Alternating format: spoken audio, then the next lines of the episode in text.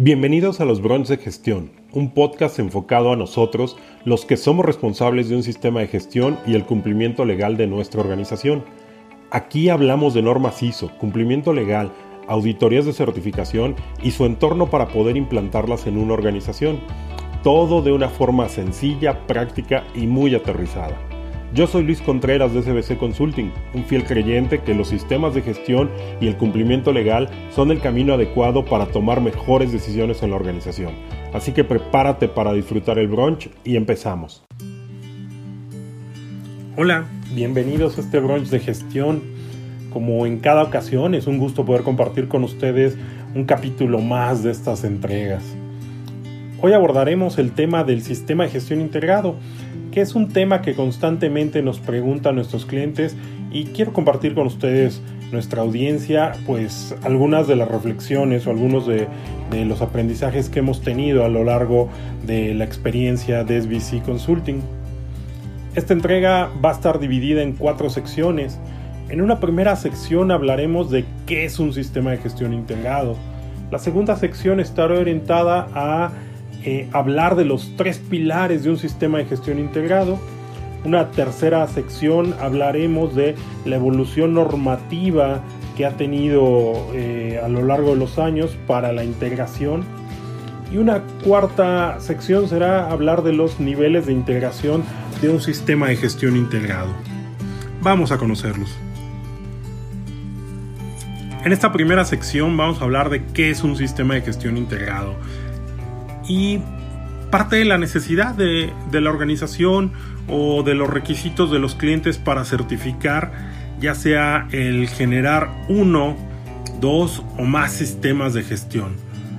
Comúnmente damos inicio para cumplir con la necesidad de un sistema de gestión, pero si el mercado nos va a solicitar para poder comercializar mis productos otro tipo de sistema de gestión, como organización la decisión que vamos a tener es, la, la decisión que vamos a tomar es la de, por supuesto, realizar este otro sistema de gestión y ahí ya de entrada tendremos dos sistemas. Es en este momento en el que nos van a surgir preguntas la duda de cómo podemos hacer para no tener elementos dobles eh, o repetir acciones. Nos van a hacer surgir preguntas como, ¿tengo que hacer dos auditorías internas distintas? ¿Tengo que tener dos sistemas de control de la información documentada o puedo usar el mismo? ¿Tengo que hacer dos revisiones de la dirección? ¿Es una sola auditoría externa la que me puede reconocer mis dos sistemas o tengo que hacer dos eh, auditorías? Estas preguntas surgen ya de esta necesidad. Ahí es cuando se crea la necesidad de generar un sistema de gestión integrado. Un sistema de gestión integrado es cuando podemos buscar conceptos o puntos comunes entre dos o más sistemas para poder usar una misma herramienta que nos sirva para dar cumplimiento a estos sistemas, ganando con esto eh, eficientar los procesos y no replicar actividades. Un sistema de gestión integrado será un primer paso a un modelo de la cultura de excelencia. Dicho sea de paso, si quieres conocer más sobre la cultura de excelencia, te voy a dejar un link en el video, eh, un link en la descripción, perdón, para que puedas ver el video de almuerzo de gestión donde se abarca dicho tema de la cultura de excelencia. Para hablar de un sistema de gestión integrado, considero importante acotar que la información que, que te estoy compartiendo es aplicable para sistemas de gestión que han sido certificados, ya que si no han sido certificados, pues no hay una restricción de cómo lo puedas integrar. Dicha integración puede ser libre, sin necesidad de cumplir ninguna especificación. Cuando hablamos de un sistema de gestión eh, certificado, si hay ciertas variables y criterios que debemos de considerar para poder hacer esta integración y no ver afectada nuestra certificación. Un sistema de gestión integrado es la unificación de los distintos ámbitos que podemos decidir cumplir como organización, ya sea que los hayamos tomado por decisión propia o por requerimiento de los clientes o por requerimiento de la comunidad en la cual nos desenvolvemos. En este sentido, nosotros vamos a tener esas variables que tenemos que abarcar. Cuando hablamos de un sistema de gestión integrado, es importante hablar de la evolución que han tenido los responsables de los sistemas de gestión hasta llegar a un área de EHS.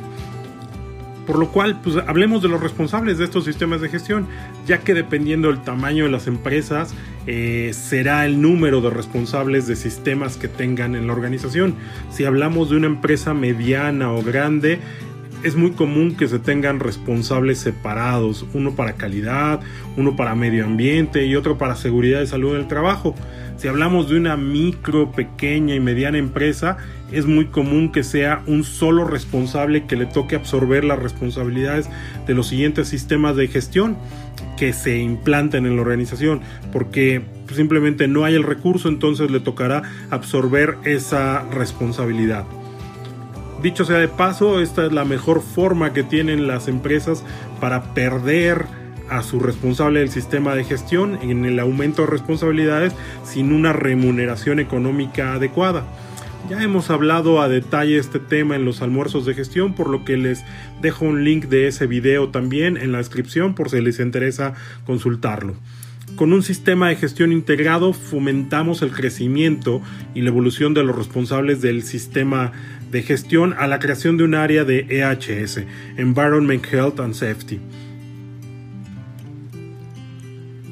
entrando a la segunda sección de este, de este capítulo, tendremos que hablar de los tres pilares de un sistema de gestión integrado. Y en la experiencia de SBC Consulting hemos identificado tres ámbitos que resultan los más comunes para la creación de un sistema de gestión integrado. El primer ámbito es calidad, basado en un sistema enfocado, un sistema de gestión enfocado a la satisfacción del cliente. El segundo ámbito es el medioambiental, basado en un sistema de gestión enfocado a la prevención de accidentes medioambientales.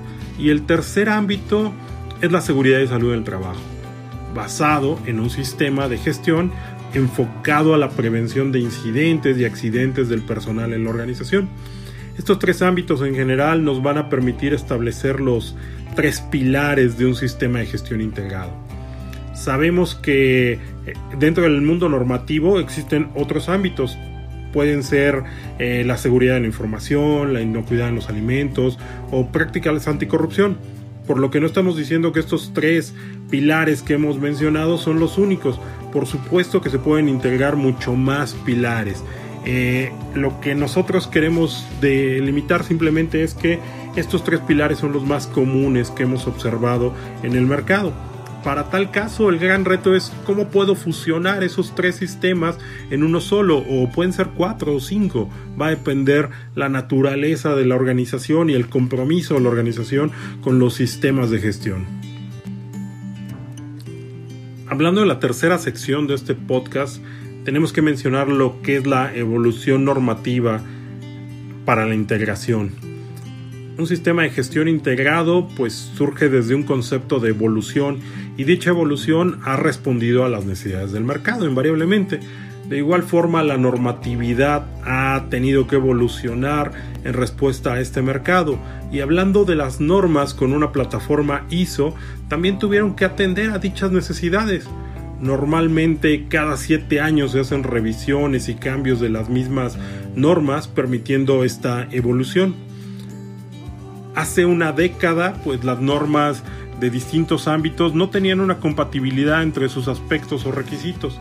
Si bien es cierto, tenían ciertos requisitos similares, cada norma los pedía de forma distinta.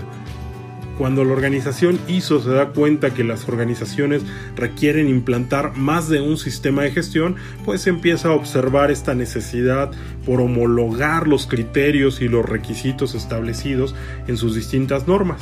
La evolución misma que han tenido las normas ha permitido hacer dicha homologación.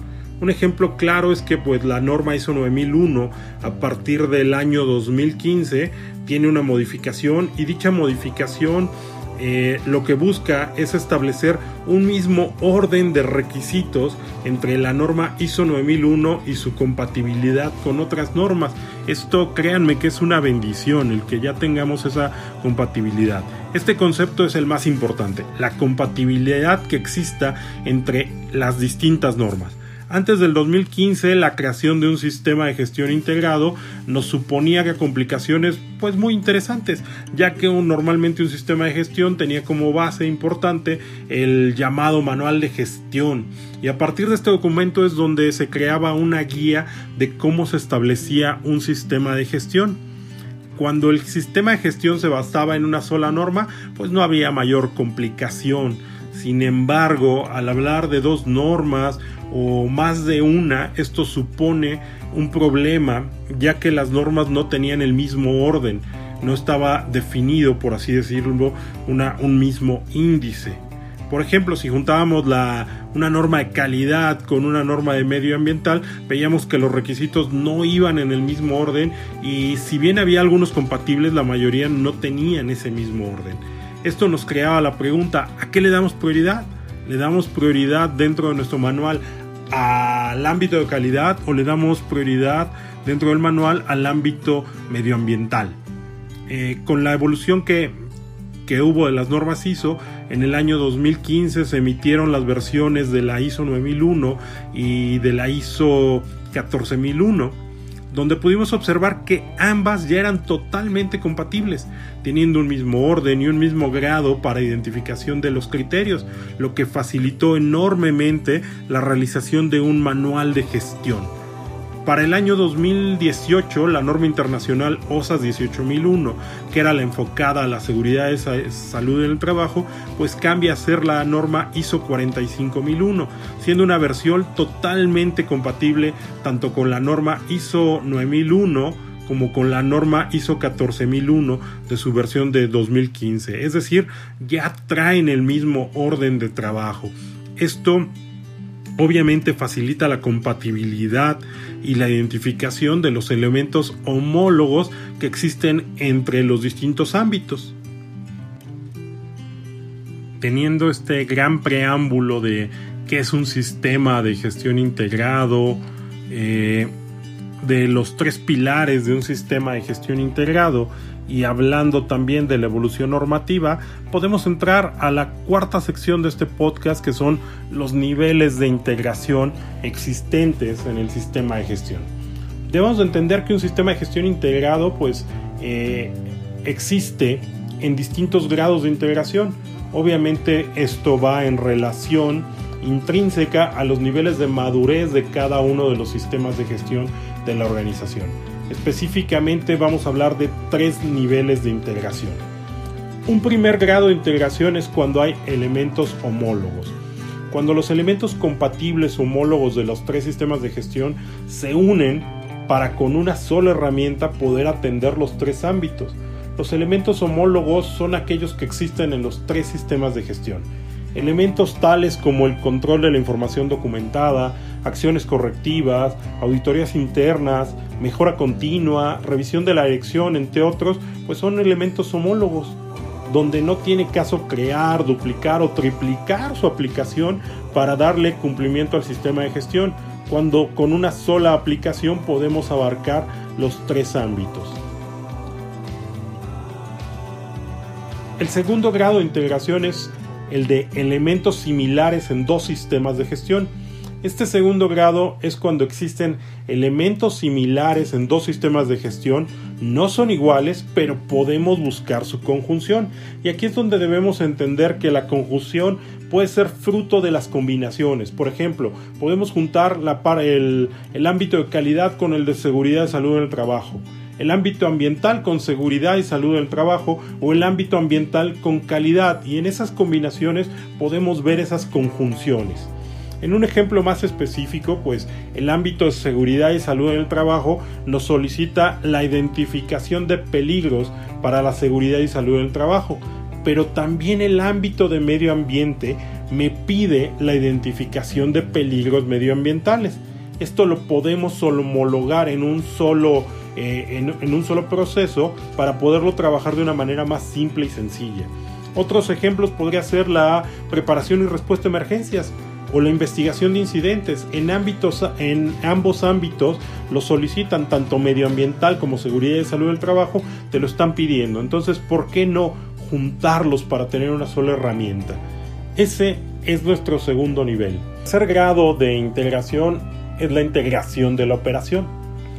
Y esto es cuando nos referimos a conceptos operativos y por tanto más profundos respecto a su implantación en las organizaciones. La operación invariablemente va a ser el concepto más sensible en toda empresa.